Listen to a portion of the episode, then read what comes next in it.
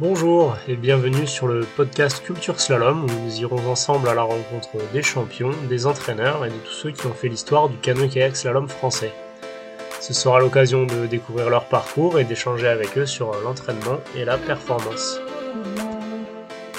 Aujourd'hui, je vous propose d'aller à la rencontre d'Emmanuel Brugvin. Alors, euh, Manu, c'est l'un des meilleurs séistes français des années 1990. Plusieurs fois vainqueur en Coupe du Monde, il remporte en 1999 le titre mondial à la CO d'Urgel.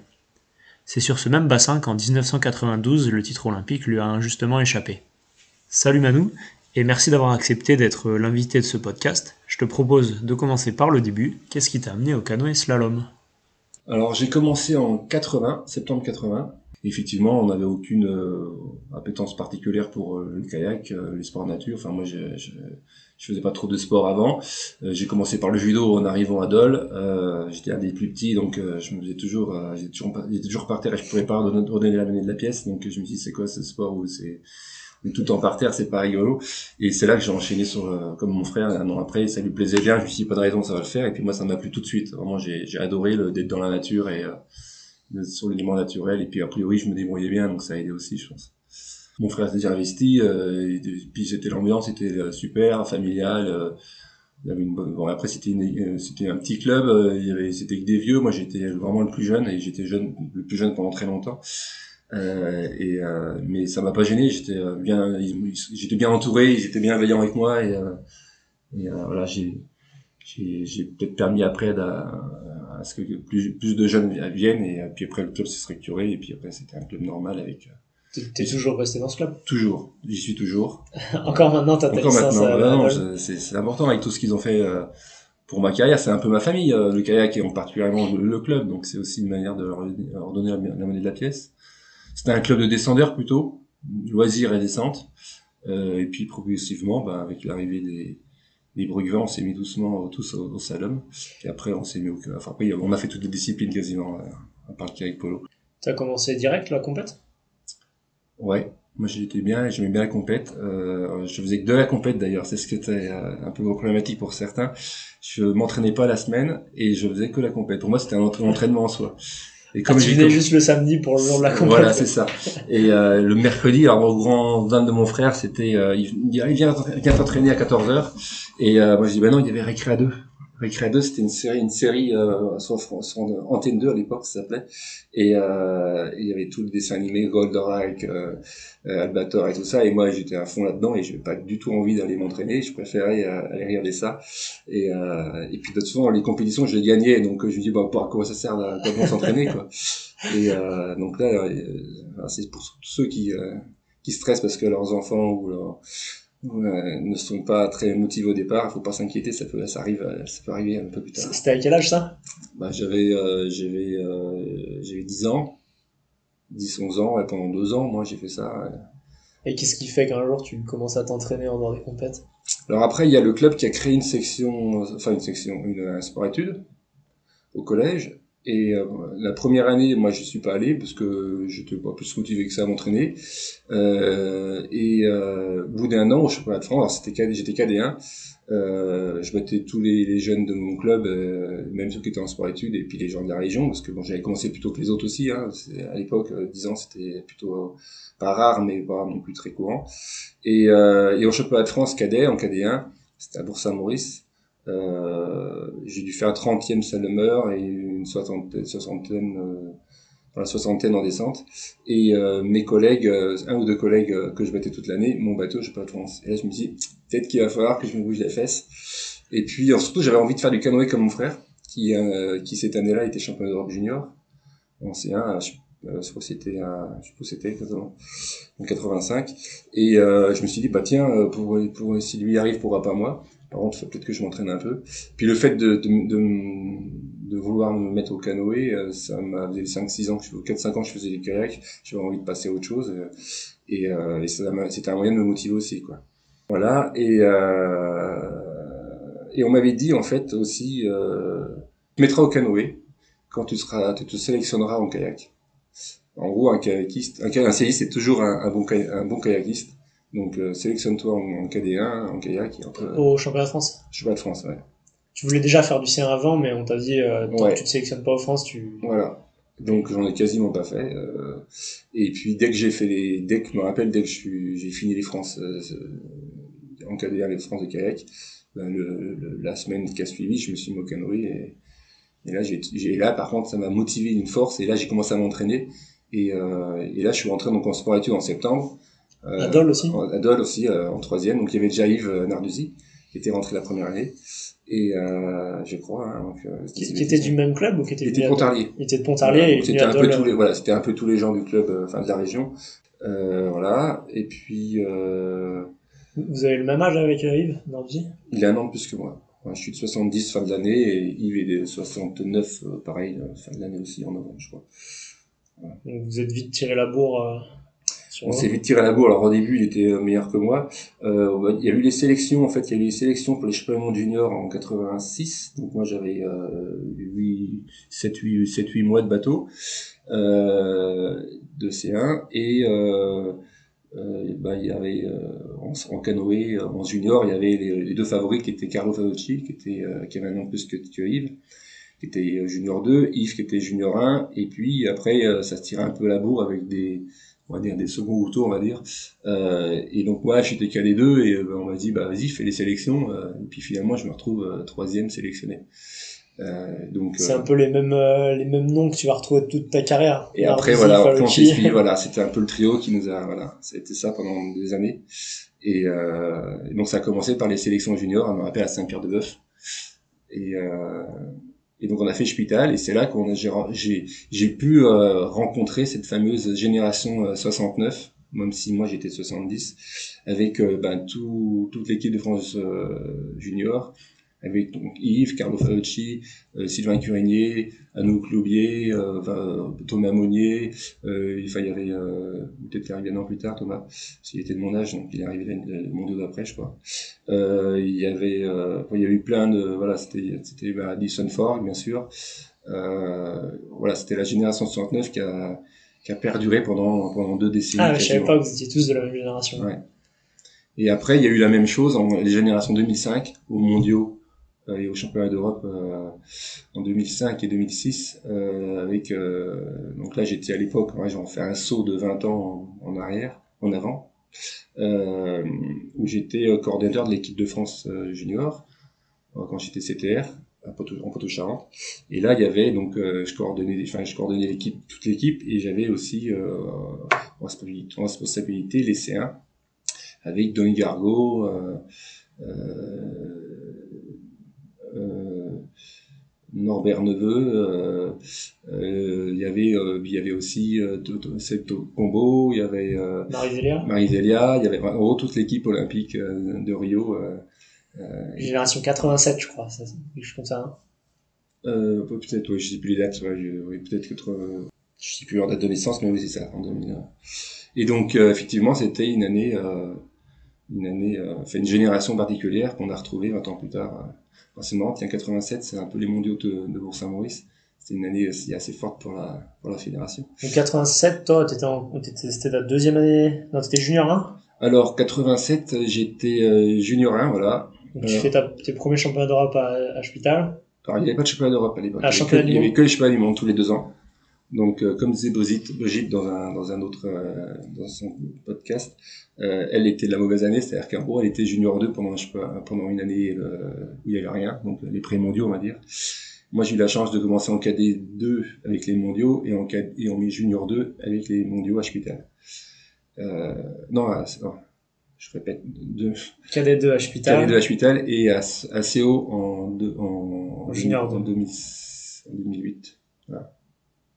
88. 2006, 2008. 88. 88. C'est ça. Et, euh, et euh, là-bas, j'avais rencontré Gareth Marriott, mon concurrent principaux. Euh, et donc, j'avais fini cinquième à CO en, en, Espagne. Alors, c'était l'ancien bassin qui était sur la, la route de Andorre. d'Andorre. Et euh, je me rappelle, les il y avait eu euh, toutes les fiches étaient hyper basses, on était quasiment à 10 cm sous l'eau, enfin au-dessus de l'eau. Et, euh, il y avait eu, je crois, trois ou quatre manches à zéro sur toutes les manches de tous les choses. Toute la course. moi, j'avais fait au moins 15 balles, je crois. C'était le toucher à 5 secondes. Voilà, donc j'avais fait un très bon temps, mais je m'étais retrouvé cinquième toute toutes les touches que j'avais fait bien mériter. Hein. J'étais allé à fond et j'avais pris les risques. Donc les mondiaux 87, t'es allé les voir à Bourg? Alors ouais, alors avant tout ça, euh, quand j'ai commencé euh, le, club, enfin le kayak, la personne, l'ancien, enfin un collègue de mon père, euh, camarade de mon père, était curé. Alors j'ai jamais vu en soutane, mais c'était un peu notre curé. Il avait fait euh, le séminaire à l'époque et euh, c'était notre curé du club et il nous amenait partout et il nous a amené euh, au championnat du monde de Merano en 83 et euh, puis après 85 à Augsbourg. Donc moi j'avais euh, j'avais j'avais 12 ans et je, je, commençais à peine euh, le kayak et, euh, et, ça m'avait ça m'avait j'avais adoré quoi. C'était ambiance de folie avec les Français derrière et surtout je savais déjà que je voulais peut-être faire un peu de, cano de canoë.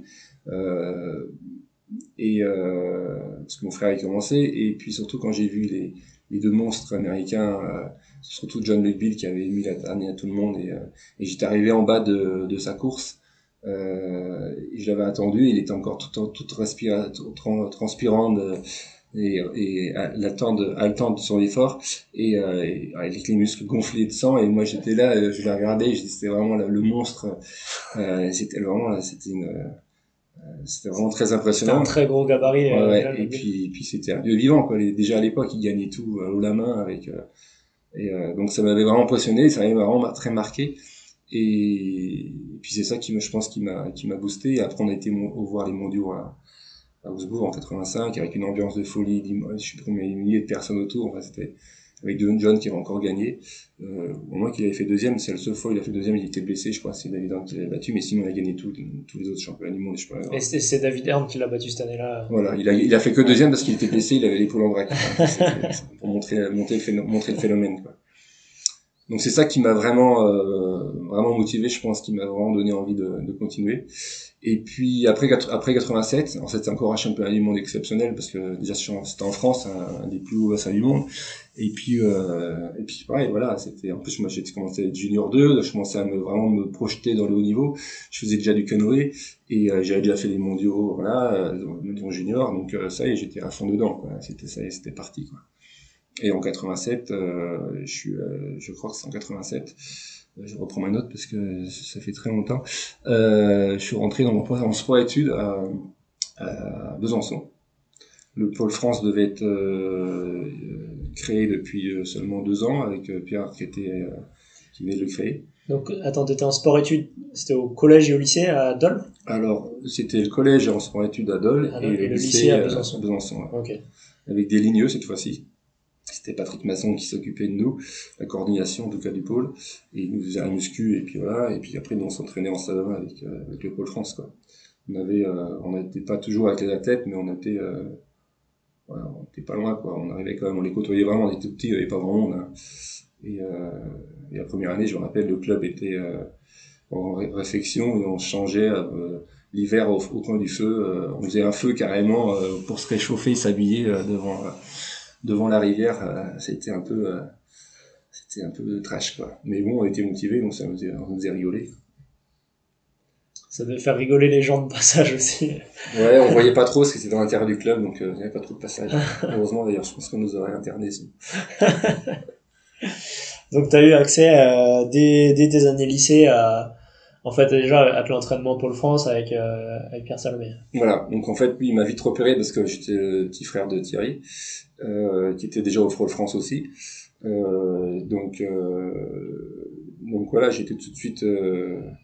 Donc, moi, je suis un pur produit du, du de, de, fédéral, quoi, dire, du haut niveau, euh, l'animation euh, nationale. Euh, et puis voilà, c'était, ça a bien fonctionné en tout cas. Et, et donc j'ai pareil, Yves est arrivé en même temps que moi, il était en, lycée aussi à Julag tous les deux. Euh, et puis après, on a fait notre, notre carrière tous les deux quasiment en, parallèle, au même endroit. On s'est entraîné beaucoup avec Carlo. Là, après, là-bas, j'ai rencontré euh, Jackie Avril, euh, Philippe Bresner, euh, qui c'est qu'il avait Sylvain Curigné, euh, Philippe Vuitton, les frères Palu, Jérôme Guidini. Il y avait, on a eu du monde. Il y avait, on oublie plein. Il y avait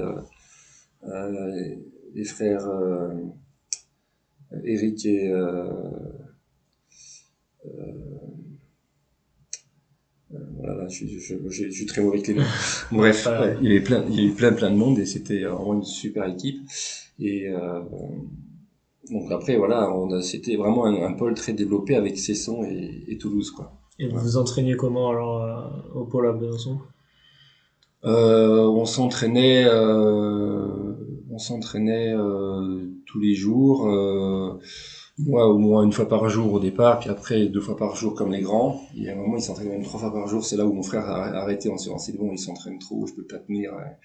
Et quand j'ai commencé à, le battre, à le titiller en senior 1, senior 2, euh, il a commencé à arrêter. Alors je sais pas si c'est pour ça aussi, mais euh, mais ouais, on, on s'entraînait régulièrement. On allait, on avait notre euh, bassin de slalom sur le plat devant le CNB, le Sportif Byzantin qui était un beau bassin de plat avec une pile de pont, il y avait très peu de, de, de contre. Et puis après il y avait la malade un kilomètre, euh, un kilomètre de, euh, en amont. Et là c'était carrément de l'eau vive. Alors euh, on n'avait pas beaucoup d'eau vive, mais de temps en temps il y avait des crues ou un peu plus d'eau. Et là c'était vraiment du gros baston. Et je me rappelle en cadet, je naviguais, je faisais à peu près 20 esquimaux par, par séance. Je naviguais au, je faisais du biathlon quoi. et ça m'a appris à esquimoter dans tous les sens et il est très à l'aise en eau vive et et euh, au début, je savais pas faire de contre-appui, donc euh, bon, je faisais que des contre-appuis d'ailleurs. Je faisais pas d'appui débordé, donc j'ai pété euh, une vingtaine de paillets à l'année. Enfin, c'était folklore, c'était c'était intense comme comme bassin et, et, très particulier. Mais quand il y avait l'eau, il y avait d'énormes vagues à surf. D'ailleurs, les freestylers se régalent encore maintenant, même s'il y a une centrale hydroélectrique maintenant, mais on a encore moyen de faire un peu de slalom. Il n'y a plus beaucoup, de, plus beaucoup de portes, mais il y a toujours de l'eau.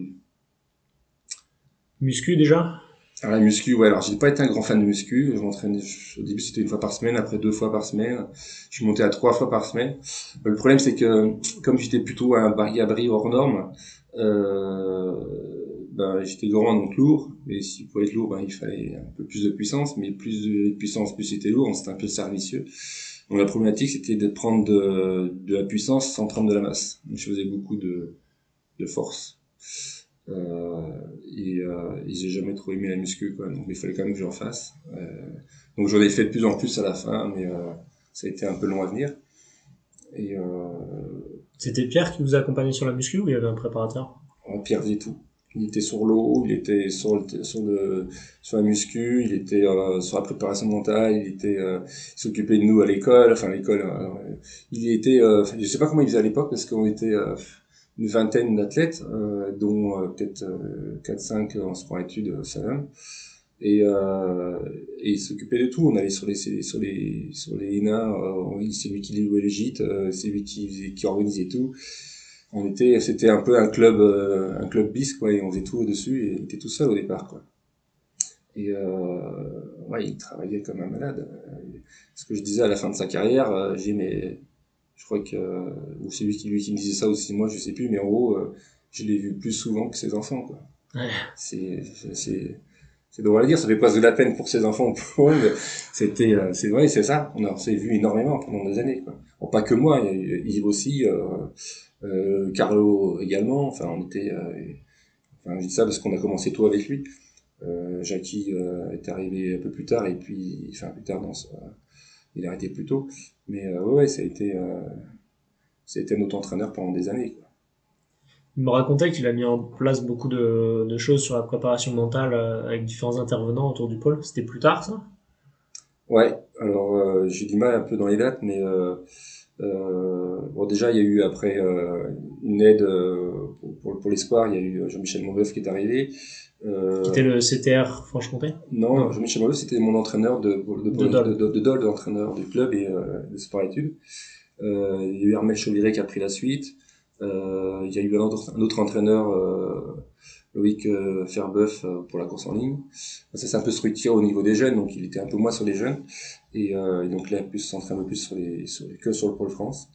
Et et donc ouais, il, il, il, s'est, euh, il était très très tôt, il a été branché sur le sur le, le mental. Alors c'était un, un, vraiment un, vrai technicien, on était vraiment là-dessus, c'était vraiment sa, je pense sa, sa, particularité. Et puis très tôt aussi, il a travaillé sur le mental et euh, il s'est entouré. Euh, euh, enfin déjà nous, il faisait travailler là-dessus déjà, il nous poser, il nous faisait poser des vraies questions. Euh, Jean-Michel Mauveuf c'est très fort là-dessus d'ailleurs aussi. Et on était, on, était, bien entouré déjà jeunes.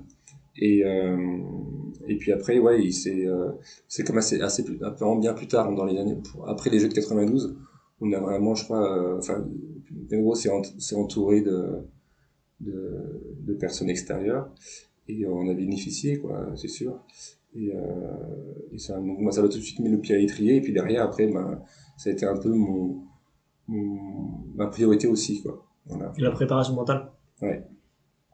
Parce que déjà parce que je pensais que c'était euh, stratégiquement c'était euh, vital dans le sens où à haut niveau physiquement techniquement euh, on est tous un peu au même niveau et ce qui fait vraiment la différence euh, ben, les pourcentages de différence entre le technicien le, et le physique le, le euh, il est de quelques pourcents à peine et donc en fait on, il suffit qu'il y ait quelques pourcents en plus pour le mental et c'est ça qui fait toute la différence et souvent à l'époque le mental c'était pas vraiment la priorité du moment. Et moi, je sens que j'en ai besoin parce que je pense que euh, même si j'avais une facilité à, me, transcender les jours de la course, on me disait toujours ouais mais tu caches un peu ton jeu là, l'entraînement t'es toujours derrière nous, puis là la course euh, t'arrives à passer devant. Euh, certains me demandaient si je faisais exprès, je disais non, mon amour propre est suffisamment développé pour pas pour pas accepter de me faire battre en entraînement, mais c'est vrai qu'en en compétition, ça me transcendait quoi, ça me, ça donnait énergie. Euh, alors ça n'a pas été toujours le cas comme ça. Hein. C'est quand mon premier championnat de France en cadet, ben, mon cadet en kayak.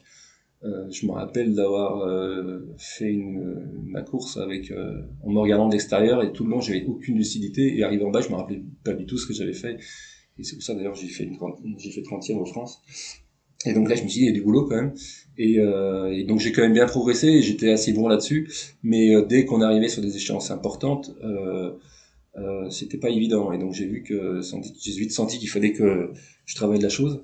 Et donc ça m'a aidé effectivement parce que j'étais bien entouré.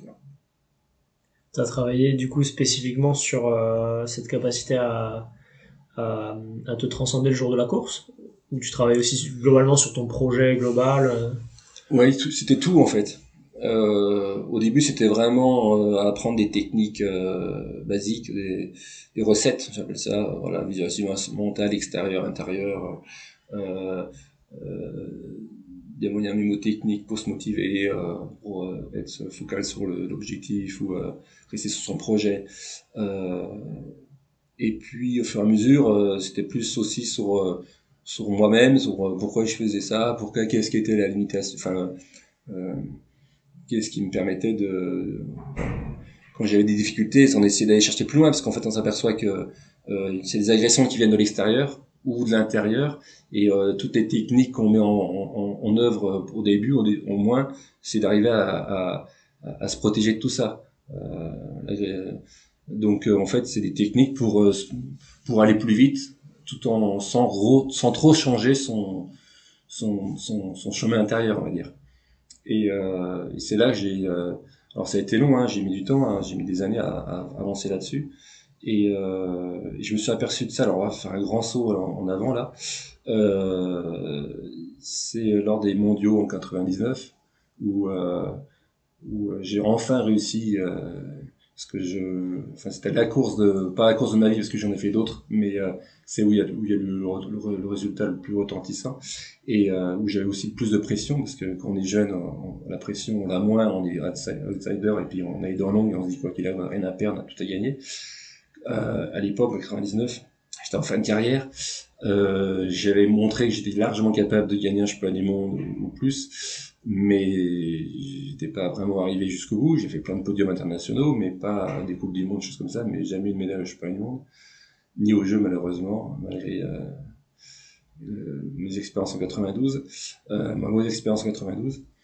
Et donc, euh, donc là, je m'étais dit bon, il faut vraiment, sais maintenant jamais quoi. Je, en fin de carrière, il faut que je me bouge.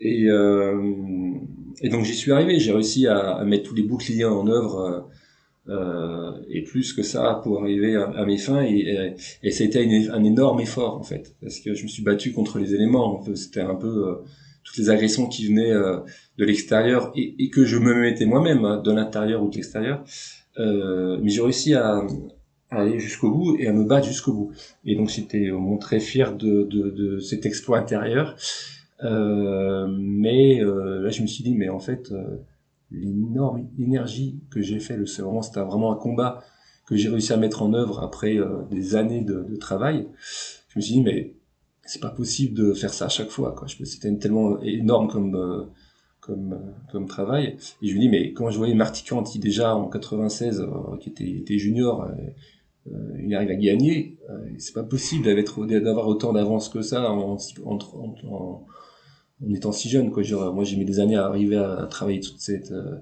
toute cette, cette, cet équipement, cette artillerie de, de protection et de, de, combat. Et là, je me suis dit, non, mais il y a, y a, autre chose. Je, me suis, je, je, je, suis à côté de la plaque, c'est pas possible. Et là, je me suis dit, mais en fait, c'est là que j'ai je, travaillé sur la fameuse métaphore de la route, euh, de la voiture sur la route. De la deux chevaux. La deux chevaux, voilà. On a des méthodes, c'était, euh, vaut mieux avoir euh, une deux chevaux sur l'autoroute qui fait une 100 km heure, qui plafonne à 100 km heure, qu'une qu'une Ferrari qui est sur un terrain vague, il peut pas dépasser les 30 km heure. et en fait, pour moi, le, la, la voiture, c'était vraiment tout.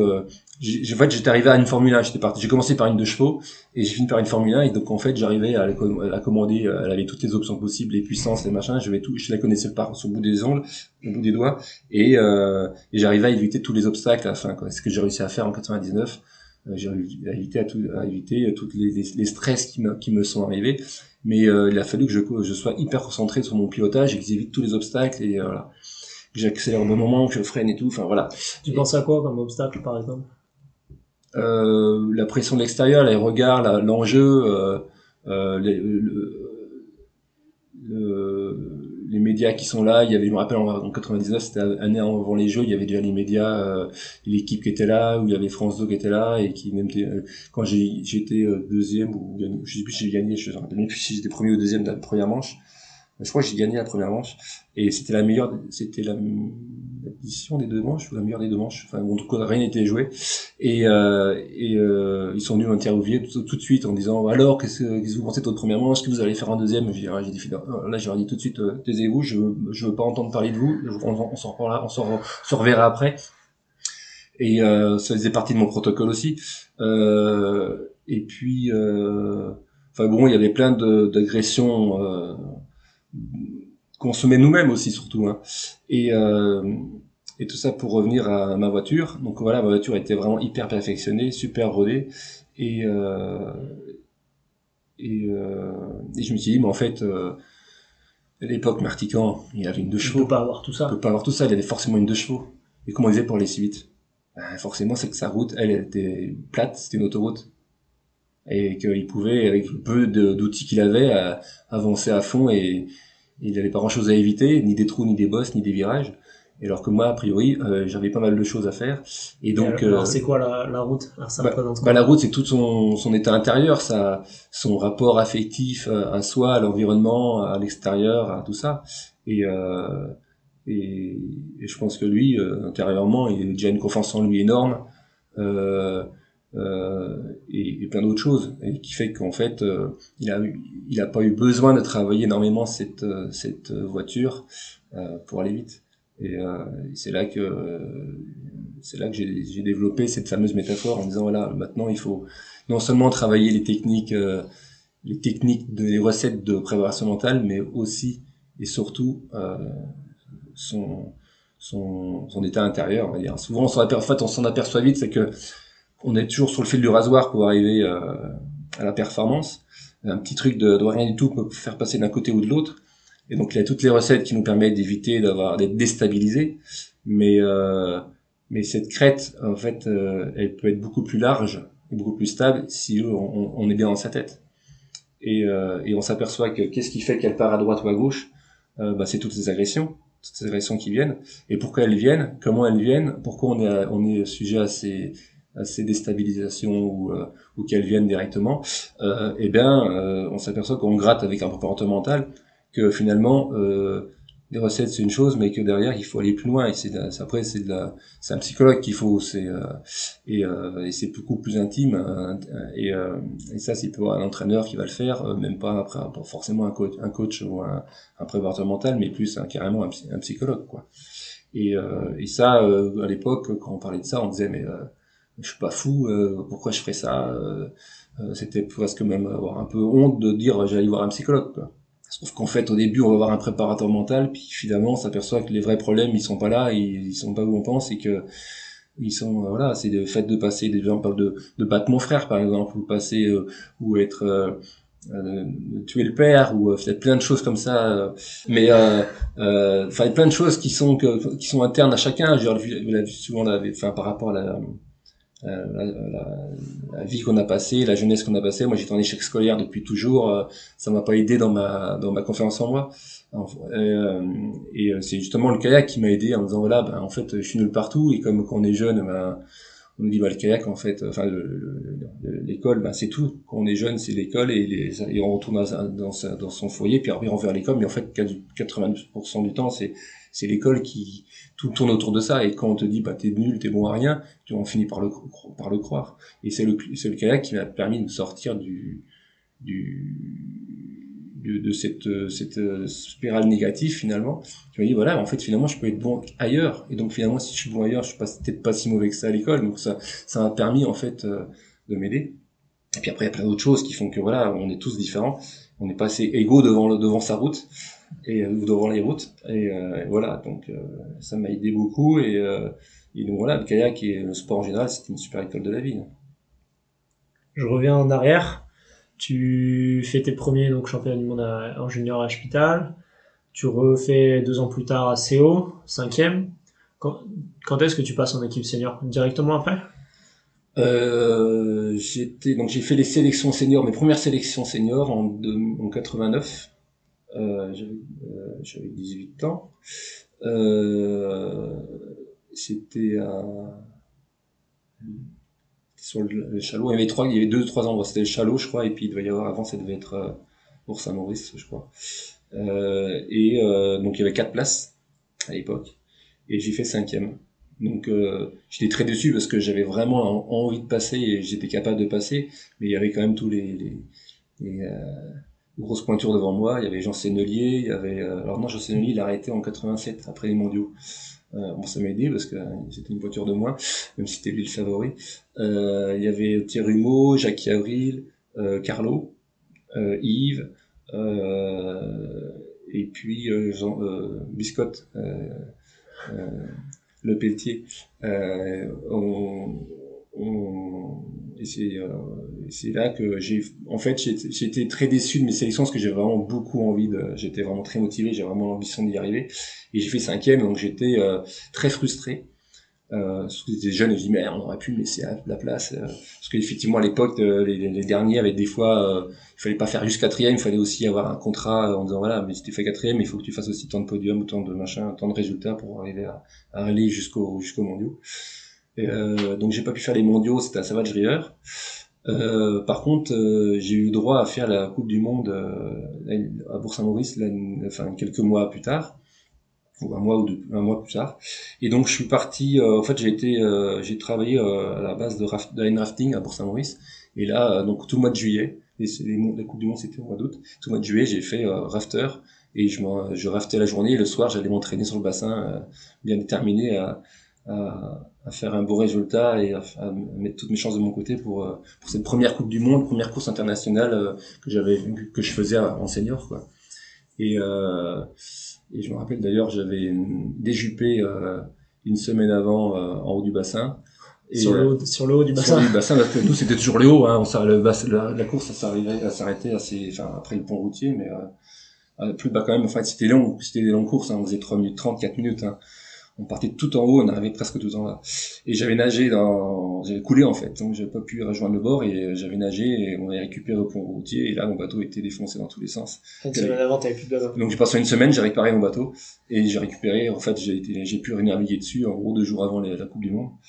Et, euh, et, donc là, je suis parti, mais tellement motivé parce que j'étais tellement frustré de pas être passé aux, aux, aux sélections et d'avoir navigué pendant un mois à Bourg. Euh, euh, j'ai fait une super course et je me suis retrouvé troisième euh, devant tous les cadors français. Donc là, j'étais surpris, mais surtout euh, juste derrière les deux Américains. Et euh, à l'époque, on était troisième. On était quand on était troisième, on était quasiment champion du monde parce que les deux autres c'était des extraterrestres. Donc voilà, on était. donc donc c'était ma première course à Bourg-Saint-Maurice, première Coupe du Monde où je gagne. Et là, c'était juste énorme. Euh, pour moi surtout. Euh... c'est presque une victoire quoi de finir. Ah, moi, pour moi c'était une victoire déjà. Ouais, c'était Et, euh, et c'est seulement l'année suivante. Alors là, je rentrais, euh, donc c'était les sélections de 90. Alors oui, alors 89, j'ai fait euh, un mois euh, après ça, j'ai fait un mois à Nottingham pour m'entraîner sur le bassin de Nottingham avec Gareth Marriott, qui était de ma génération et et euh, c'est la fois que je parle anglais, c'était compliqué parce que j'ai été bon, mais là c'était vraiment très dur. Et, euh, et l'année suivante, je suis parti un mois aux États-Unis m'entraîner avec les Américains. Euh, T'as été intégré dans leur groupe et tout. Voilà. Donc là, euh, je suis parti un mois à Washington DC là, euh, où j'ai où j'ai euh, c'était à peu près un mois et demi, enfin c'était deux mois avant les sélections françaises. Et euh, donc j'ai navigué, en gros j'ai fait 15 jours à Washington et 15 jours en, compétition à droite à gauche. Et pendant deux semaines j'ai navigué en fait avec euh, David Horn et John Wilby le matin à 6h30 du matin et le soir à 19h après le boulot. Avec euh, Billy Endicott qui était là et qui... On était trois, hein, on était pas nombreux, hein, on était trois quatre maximum. Et euh, Billy Endicott qui était là euh, avec son... Il y avait un bec de canard, enfin il avait un espèce d'entonnoir euh, avec un élastique qui se mettait derrière la tête pour pouvoir, enfin l'élastique à la tête avec l'entonnoir devant la bouche. Comme ça, il pouvait prendre des chronos à écrire avec les mains libres et pouvoir parler sans trop crier euh, euh, en hurlant dans son gueuloir. Ah, c'était un haut-parleur. C'était un haut-parleur, voilà. Mais c'était, il avait un look là-dessus, c'était juste énorme. Mais c'était efficace. Voilà. Euh, jamais revu ça d'ailleurs sur les bassins d'ailleurs. C'est dommage. Et euh, donc là, on faisait des, des fameux 5, 5 par 5 là. Euh, où j'essayais de les taper euh, sur 5, sur 20, 25 secondes, euh, sur 5, 6 portes.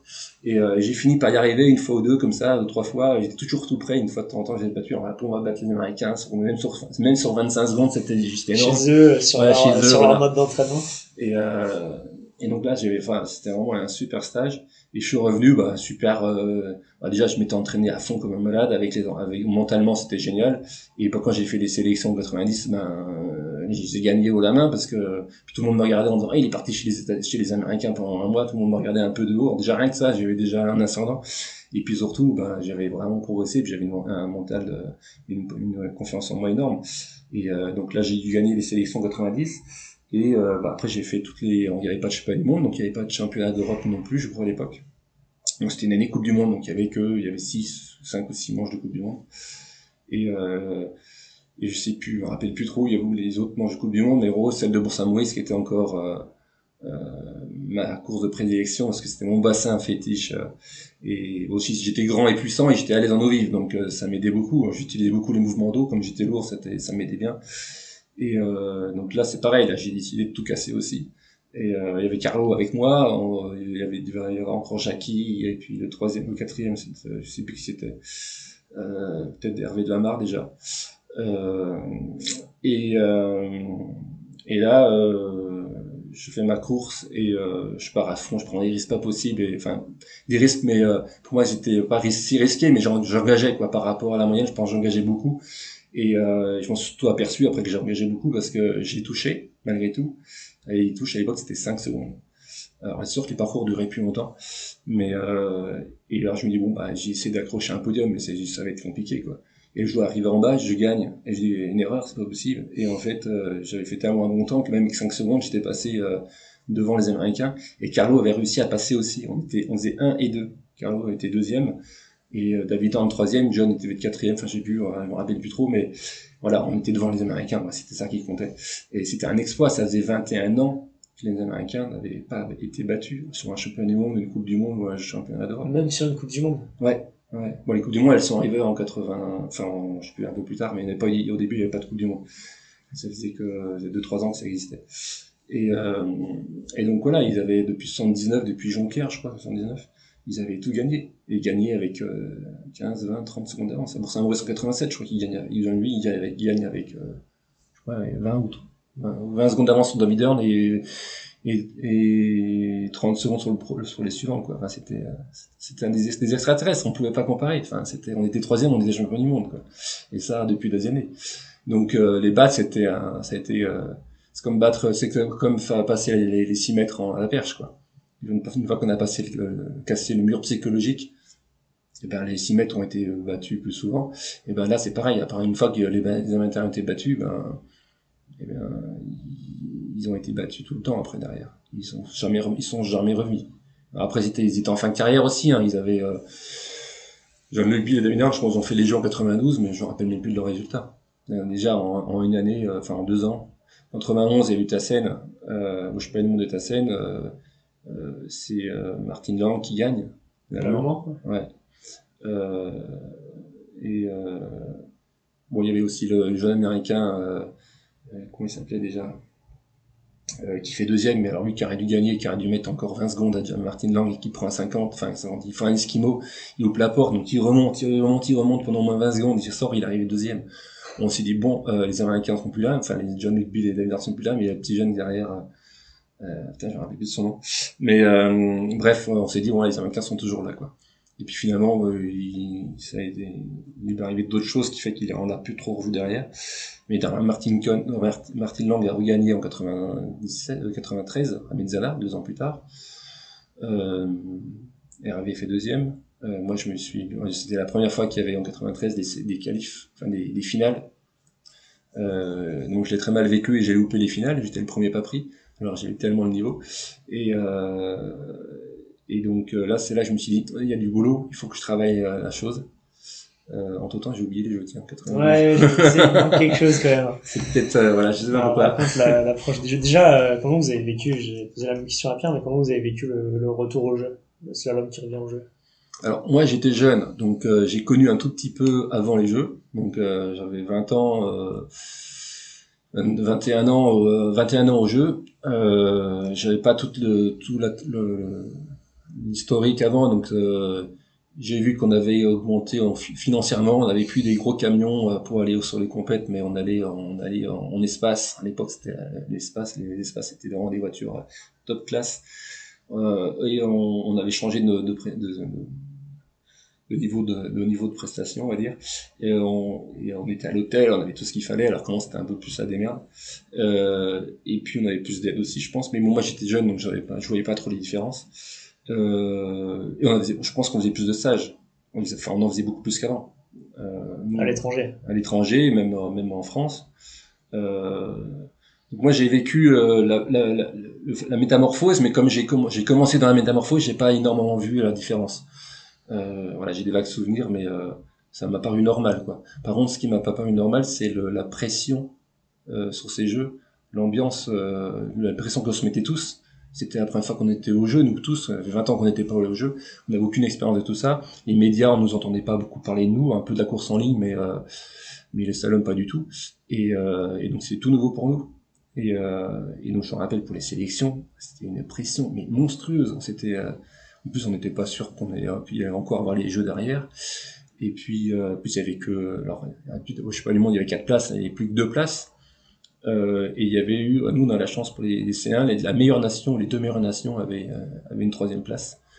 Et comme on était toujours les les- la meilleure nation, on a eu une place euh, supplémentaire sans problème. Donc nous on avait trois places, mais déjà trois places c'était pas beaucoup pour les jeux en sachant que c'était les jeux quoi. Et, et donc on avait une pression énorme. Je me rappelle avoir perdu 3 kilos pendant une semaine, juste avec le stress. sur les sélections. C'est les sélections. Alors qu'on faisait rien de la semaine, on faisait que des compètes, 3 minutes deux fois, et puis un peu d'échauffement, mais, euh, mais le, tout le monde avait stressé comme des fous quoi. On mettait, une, on mettait un enjeu énorme sur ces, sur ces, jeux, sur ces sélections parce que parce que c'était effectivement un enjeu énorme, mais en même temps on était euh, on était euh, c'était tout nouveau on, on en faisait une, une montagne aussi aussi et euh, rien que pour les sélections alors pour les jeux c'était encore c'était encore pire parce que là il y avait vraiment tous les médailles derrière et euh, voilà donc euh, je me rappelle plus trop c'est tellement longtemps pour moi mais je me rappelle plus trop comment comment ça s'est passé mais les sélections j'ai dû faire euh, je me rappelle même plus la place que j'ai fait je crois que j'ai dû faire deux ou je suis peut-être gagné, je sais plus même plus. Euh, je me suis, on me rappelle juste que la première course c'était assez haut et euh, il a neigé, il a neigé et, euh, et que je sais plus pourquoi on a annulé la première manche. Alors moi ça m'arrangeait, je devais te faire cinquième ou quatrième ou troisième, je sais plus, enfin j'étais pas dans les deux premiers. Et euh, je me rappelle Anouk Loubi avait gagné et il a, fallu qu'on recommence et euh, ça a été dur pour elle. Euh, et euh, et ces sélections, moi, je, me rappelle surtout que quand je suis parti, euh, ce qui m'a je, je me rappelle, la différence, c'est qu'à Bourg-Saint-Maurice, on faisait des parcours de 3 minutes 30, sur un gros bassin super large, on utilisait les mouvements d'eau, on faisait des grandes reprises, et on est passé assez haut, le, euh, assez haut, c'était 2 minutes, le parcours. Vous avez fait une pige à Bourg et une pige à Sèvres Non, on a tout fait, peu, ah, je crois qu'on a tout fait assez haut. Ah, euh, d'habitude, tu on, toutes nos, voilà, on s'entraînait, tous nos bassins étaient sur des bassins longs, euh, des bassins naturels. Là, on passait sur un, un bassin artificiel, tout étroit, avec des marmites partout, euh, qui duraient deux minutes à peine, euh, peut-être deux minutes vingt à l'époque, enfin je sais pas, deux minutes à peu près. Et euh, on avait plus de portes aussi, hein. et les bateaux tournaient moins bien. Et, euh, Non, mais vous étiez moins fort. Hein. et je ne reviendrai pas à cette, cette provocation. Et, et donc, et donc en fait, c'était complètement l'opposé de mon bassin. Moi, j'adorais Bourg-Saint-Maurice, c'est vraiment mon style de navigation, pour ma morphologie, tout ça. Et euh, bah là, je suis arrivé à, à CO, c'était, je me dis, c'est quoi ce bassin Merde, quoi. C'était vraiment, euh, je me dis, mais jamais je vais pouvoir m'habituer à ça, quoi. Et euh, c'était vraiment l'antipode de. C'est cocasse quand on connaît la suite de l'histoire. Mais bien sûr, mais euh, c'est pour ça. Alors en fait, euh, là, on avait dit, on a, c'est qu'on a vu qu'on avait les moyens parce qu'on est, on partait une semaine par mois en stage à CO et que à CO, de quasiment de septembre octobre à, à- aux sélections. On allait une semaine par mois en camion, enfin en espace. hein, ça allait, on était content. On se faisait 8 heures de route d'un, seul trait et hop, on arrivait, on faisait 5 jours, 6 jours d'entraînement et hop, on repartait le, le- et c'est ça pendant pendant huit mois quoi. Donc on a fait des allers-retours énormes et des, des, des, des, séances à fond. Enfin, on était, on s'est gavé de, de, de CO au tel point qu'à la force, on était, on connaissait tout. Quoi. On était vraiment, c'était notre notre jardin quoi. Et euh, j'ai fini par finalement m'habituer à, à changer complètement mon style de navigation. C'était beaucoup en isométrie. Euh, les efforts euh, isométriques où on, on, on partait sans vitesse et euh, il fallait tout de suite repartir avec un, un mouvement de l'eau très dur alors qu'à Bourg-Saint-Maurice on paillait, on, on, lançait le bateau, on avait toujours de la vitesse. À CO c'était toujours le bateau arrêté, on repartait, on tapait la pointe arrière, on tapait la pointe avant, on faisait des béquilles, enfin c'était rien à voir et beaucoup plus court, enfin ouais. Et en plus c'était super aléatoire, il y avait des mouvements d'eau qui bougeaient, enfin c'était euh, par rapport à Bourg-Saint-Maurice ma référence, c'était très très très différent. Et pourtant, euh, ben, à force d'en bouffer, d'en bouffer et de dire, bon, bah, je vais y arriver, de toute façon, on n'avait pas le choix, c'était les jeux étaient là-bas. Et euh, voilà. Et, euh, Donc t'arrives au jeu, vous avez beaucoup beaucoup bossé, t'as la confiance des sélections. ouais. J'avais donc Jackie Avril et euh, Thierry Humeau, on était trois. Euh, les deux vieux euh, et, et moi le petit jeune qui arrivait depuis deux ans, deux trois ans, deux ans à peine. ouais. Et euh, et donc là, euh, bah, j'ai fait ma première course euh, à fond en prenant plein de risques. J'ai pas fait une bonne manche. Je pense que j'étais un peu stressé aussi. Mentalement, quand il y a des gros enjeux, c'était pas la même quand même. Même si les sélections, j'arrivais toujours à me- à m'en sortir. Sur deux, deux, trois événements, je marchais beaucoup en réaction, action, réaction. C'est-à-dire qu'en gros, je me plantais. Donc après, la, la course d'après, ça allait mieux. Euh, donc euh, c'est là-dessus que je travaillais beaucoup. Et là, euh, en, premièrement, je me, je me plante. Enfin, je fais pas un super résultat. Je suis du où j'étais, mais euh, assez loin.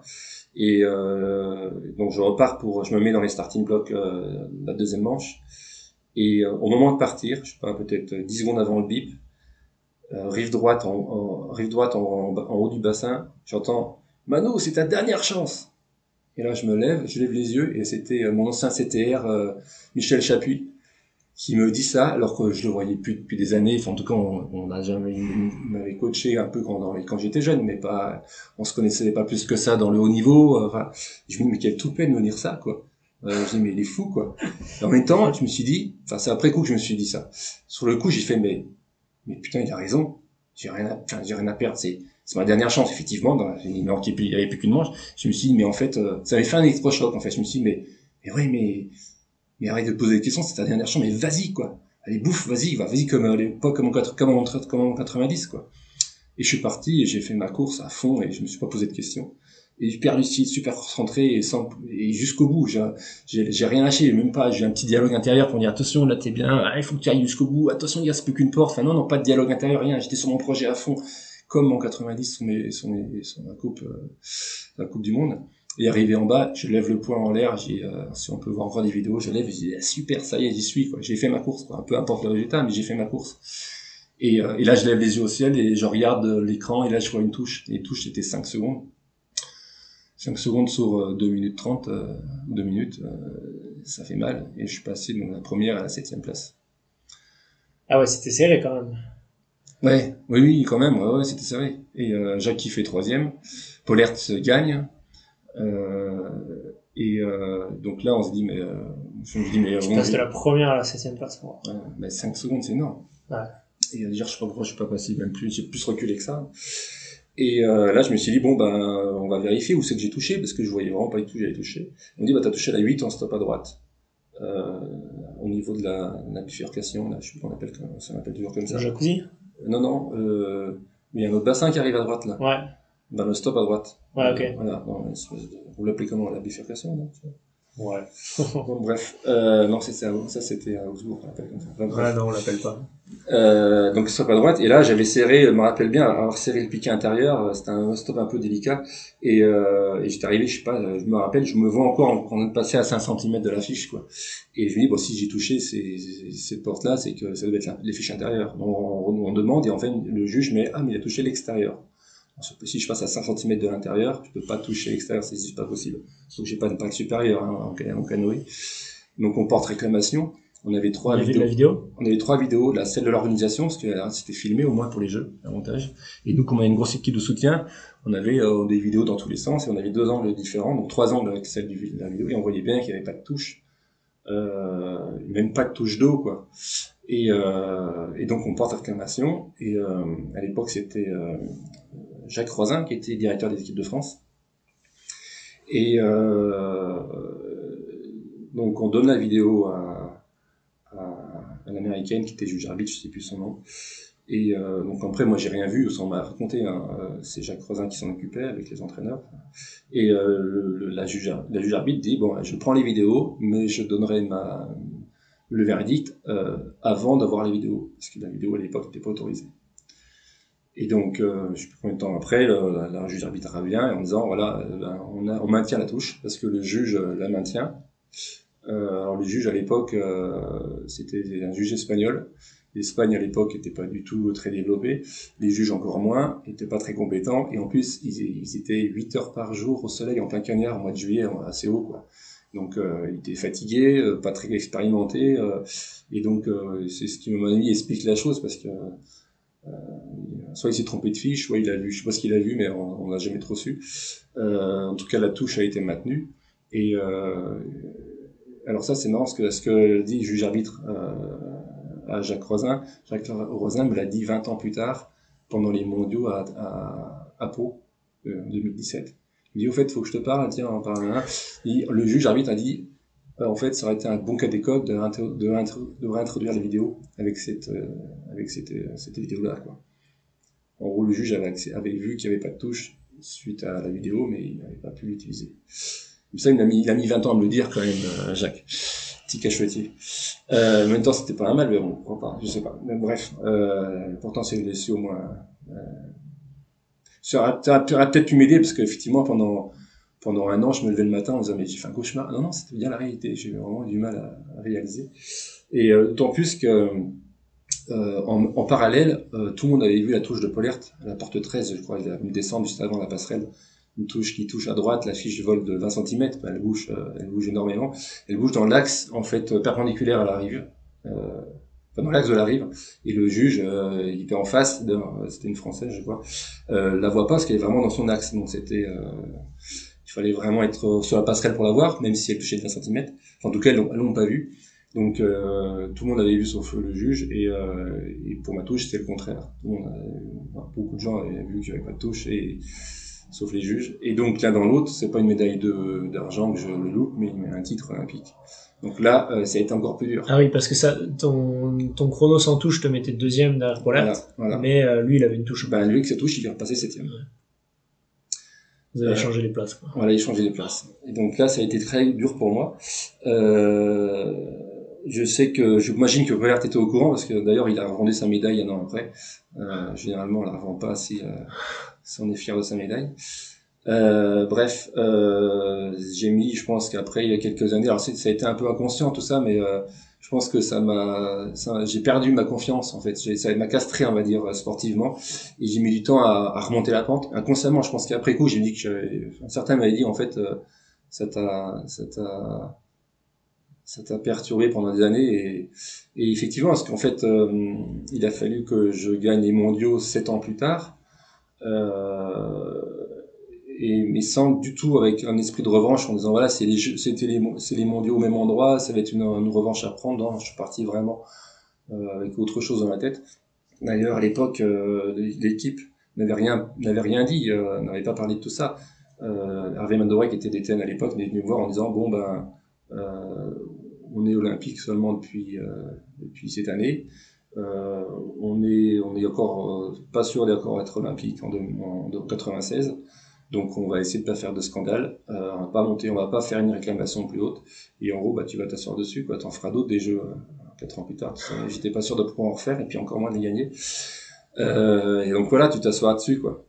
Et, euh, et donc et puis surtout, il y a gros ce qui s'est dit, c'est qu'on fait pas de on fait pas de vagues, donc on, on parle pas non plus euh, dans les médias. Donc les médias, euh, ils ont appelé les journalistes de l'équipe, mais euh, il a rien dit. Euh, on n'a fait aucune ligne. Ils savaient. Ils savaient, oui, ils savaient. D'ailleurs, euh, moi, on en avait parlé dans les médias régionaux. Moi, j'ai plein de trucs sur le, en Franche-Comté en disant, ah, vous la médaille de Bruivin, machin, et Mais, euh, mais euh, on, rien dans, les, dans la presse nationale. Et c'est seulement sept ans plus tard, en, 80, en 99, une fois que je gagne, le même journaliste de l'équipe, il s'appelait Olivier, euh, je sais plus comment, euh, j'ai très mauvais de mémoire des noms, me dit, alors, euh, belle revanche pour les, par rapport aux jeux. Des jeux, je dis, ah non, mais euh, je suis pas parti du tout revanchard. J'ai aucune euh, et puis parce que si j'étais parti là-dessus j'aurais j'aurais sûrement pas gagné. Par contre c'est bien d'en parler maintenant mais ça aurait été bien que tu en parles il y a 7 ans quand même. Voilà. C'était pas une petite anecdote mais Ah, T'as accepté ça quand bah, j'ai pas eu le choix. pas le choix. Euh, et puis comme j'étais j'étais gentil et docile euh, à l'époque surtout euh, j'ai pas j'ai pas j'écris ma, ma, ma colère intérieurement mais pas j'en ai pas j'ai pas fait de scandale j'ai pas voilà j'ai 20 ans 21 ans euh, on était au jeu je voulais effectivement pas non plus mettre euh, les, le slalom au porte-à-faux euh, et donc voilà j'ai pris sur moi. Et pendant un an ça a été dur. Et puis et puis voilà, il a fallu que je me reconstruise et effectivement j'ai mis quelques années avant de, re- avant de me reconstruire. Alors ça m'a pas empêché de gagner des, des coupes du monde, des choses comme ça, mais je pense que ça a été un frein effectivement dans ma confiance en moi et dans, dans ça a au lieu que ce soit un tremplin, ça a été plutôt un, un, un précipice quoi. Ça, ça a changé ton rapport au système, ta confiance dans le système? Pas trop parce que j'avais, je comprenais leur la, la vision des choses, enfin leur, leur état d'esprit, leur stratégie. Euh, D'ailleurs, c'est pas sûr qu'on avait eu gain de cause. Et puis, euh, et puis en 96, on a failli pas être au jeu quand même. Euh, et, euh, et donc, je pense que s'il y avait eu ça en plus, je pense que on n'aura peut-être pas de jeu du tout, du tout de jeu actuellement encore. On sait pas. Mais euh, et puis, euh, puis après, j'ai fait les jeux de 96 et bon, j'ai fait là, j'ai fait une touche, mais une vraie touche cette fois-ci. Donc, euh, je me suis retrouvé sixième, je crois. Terminé sixième. Sur la touche, tu finissais quoi? Troisième, je crois. J'ai de tête. Hein, je... euh, Patrice fait 3, Hervé fait 5. Euh, et Partican, euh, Partican il gagne. Voilà. Et avec ce petit jeune junior qui gagne, je dis mais qu'est-ce qu'il fout là, quoi, celui-là? Vous le connaissiez quand même de l'année d'avant? C'est c'est à Nottingham En 95, ouais. En 95, euh, on avait les mondiaux. Euh, il fait troisième. Euh, moi, j'avais fait une bonne course et je touche encore une fois. Et c'était 5 balles la touche toujours. Donc, je me trouvé là. J'aurais dû gagner d'ailleurs sans cette touche. Bon, avec des si, on, euh, peut-être en avait, euh, ça paraît moins, mais bon. Euh, je- j'ai fait le meilleur temps, mais je, je touche, donc je me retrouve à quatrième place. Martican fait troisième. Euh, John Louis Bill gagne, alors là c'était juste un, non pas John Bill, David Hurm gagne, c'était juste un- une, blague quoi. Il avait rien fait depuis trois ans. Il a fait sa petite course de grand-père, de vétéran on va dire, parce qu'il était enragé. Et euh, il a pas pris de risque, il a navigué tranquille et euh, il gagne, mais parce que tout le monde s'est planté quoi. Euh, où il était jeune, il était derrière troisième. Euh, Moi, je, moi, je lui ai dû mettre euh, 3, 4, 5, 4 secondes. J'ai dû lui mettre, mais, euh, ou 3 secondes, je sais plus, mais, mais avec ma touche, voilà, tout, Patrice, il a fait deux balles aussi, deux, deux touches aussi. Enfin bon, on, on, était tous pas à côté, Carlo aussi, enfin, et, euh, donc il fait, il gagne, on, dit c'est juste pas possible. Et puis Martican est troisième, donc on avait quand même vu qu'il était là, euh, qu'il était un, qu'il pouvait être dangereux. Mais on pensait pas qu'il gagnerait quand même les jeux euh, en 96. Puis 96 c'était dur parce que on était on est euh, on est passé de passer de, gros de gros bassins de 3 minutes énormes à CO où on a bouffé tellement qu'on était devenus des, des sprinters on va dire et là on repart à en 96 sur un bassin qui dure 3 minutes 30 un énorme bassin large à droite qui paillait enfin à droite à gauche je, je, sais pas il y a 50 mètres de large pas combien 40 mètres de large et puis des portes tous les tous les 30 mètres euh, euh, des grandes traversées enfin c'était pas du tout c'était on est revenu on était revenu à Bourg-Saint-Maurice quoi Euh, moins puissant que Bourg, mais euh, et donc euh, ça a été compliqué de revenir à s'entraîner, euh, à faire refaire des parcours longs qui, qui faisaient bien mal au bras au bout de deux minutes, il reste encore euh, presque le double. Ça a été compliqué quoi. Ouais. Pierre disait que ça, faisait, ça, ça avait été très progressif le changement vers les bassins artificiels, parcours plus courts et tout, mais peut-être du bord en fait sur l'eau, vous l'avez vraiment senti le changement. Bah, en fait c'est progressif, ça se faisait naturellement quand on raccourcissait. On a fait que raccourcir, sauf en 96 où on est remonté, on est reparti en arrière euh, d'un seul coup. Et donc, euh, donc là, ça a été dur. Mais après, on est revenu. Après, c'est revenu à des passages plus courts. Euh, donc là, c'était de nouveau facile et de plus en plus facile. On est dans le bon sens, quoi. C'est dans le bon sens, de la facilité en tout cas. Moins, moins long. Est-ce que c'était un peu plus, plus étriqué, plus dur techniquement, les parcours euh, plus courts, ou ça changeait pas tellement en difficulté? Euh, c'était plus, ouais, c'était plus dur. Enfin, plus dur. Nos bassins, c'était plus dur parce que nos, ba- nos bateaux étaient pas beaucoup plus manœuvriers et les parcours étaient plus plus plus plus, euh, plus. En même temps, comme ils étaient plus courts, on pouvait mettre plus d'énergie dedans et on se fatiguait. Enfin, on arrivait à mettre passer un peu plus en puissance. Alors après, au fur et à mesure, les bassins, les bateaux se sont vite euh, euh, pas raccourcis, mais en tout cas, les bouchins ont été de plus en plus effacés. Et euh, moi, j'avais vraiment tendance à avoir un bassin, un, ba- un bateau qui était avec des gros bouchins parce que je voulais vraiment utiliser les mouvements d'eau, la force de l'eau pour me propulser parce que mes bras ne suffisaient pas vu le poids que. Et, euh, et pour Saint-Maurice, euh, c'était vraiment ça. J'ai- J'utilisais vraiment la puissance du courant pour euh, et donc les bouchins pour euh, profiter de cette cette euh, manne de puissance naturelle. Euh, et donc euh, quand les bassins se sont ra- raccourcis, euh, les, parcours aussi, euh, j'étais toujours avec un bassin, des, bateaux euh, quand même euh, assez durs, on va dire. C'était super plus rapide quand j'étais dans les lignes. Par contre, pour rester dans les lignes, il fallait, il fallait se lever de bonne heure, quoi. T'as beaucoup travaillé, toi, non, sur les formes de bateaux Alors, pas mal parce que comme j'étais un gabarit hors norme, euh, j'ai 10-15 kilos de plus que la moyenne, 10 cm de plus, euh, donc plus instable aussi, euh, et ben j'avais pas le choix, je pouvais pas prendre le bateau des autres. Et en plus, quand je faisais des formes, il n'y avait pas beaucoup de monde qui naviguait derrière moi. Qui, donc économ- économiquement, c'était pas forcément très facile non plus. Tu bossais avec Surani? J'ai commencé au début avec Guillard, euh, tout début, parce que je, par- je naviguais dans le dans le quasar de Jackie et de, de, de- de- des Français, de Jackie, et, euh, de Jean Sennelier et tout ça, qu'il avait mis au point. Et euh, moi, j'ai pris l'évolution de qu'il avait, qu'il avait commencé à faire. Et euh, eux m'ont arrêté, donc j'ai repris la suite. Et puis en fait, euh, travailler, euh, c'était compliqué de travailler là-bas à l'époque. Euh, donc j'ai changé de constructeur. En plus, Séranie était à, à Paris, à, à Besançon. C'était beaucoup plus facile et naturel pour moi de, de, de travailler directement sur place. Quoi. Et donc avec, euh, avec Patrick Solani, on a travaillé pas mal d'années, on a fait beaucoup de formes. Et avait Carlo qui était là, il y avait Yves, beaucoup avec Carlo, on, était, on a pas mal travaillé de forme avec Carlo.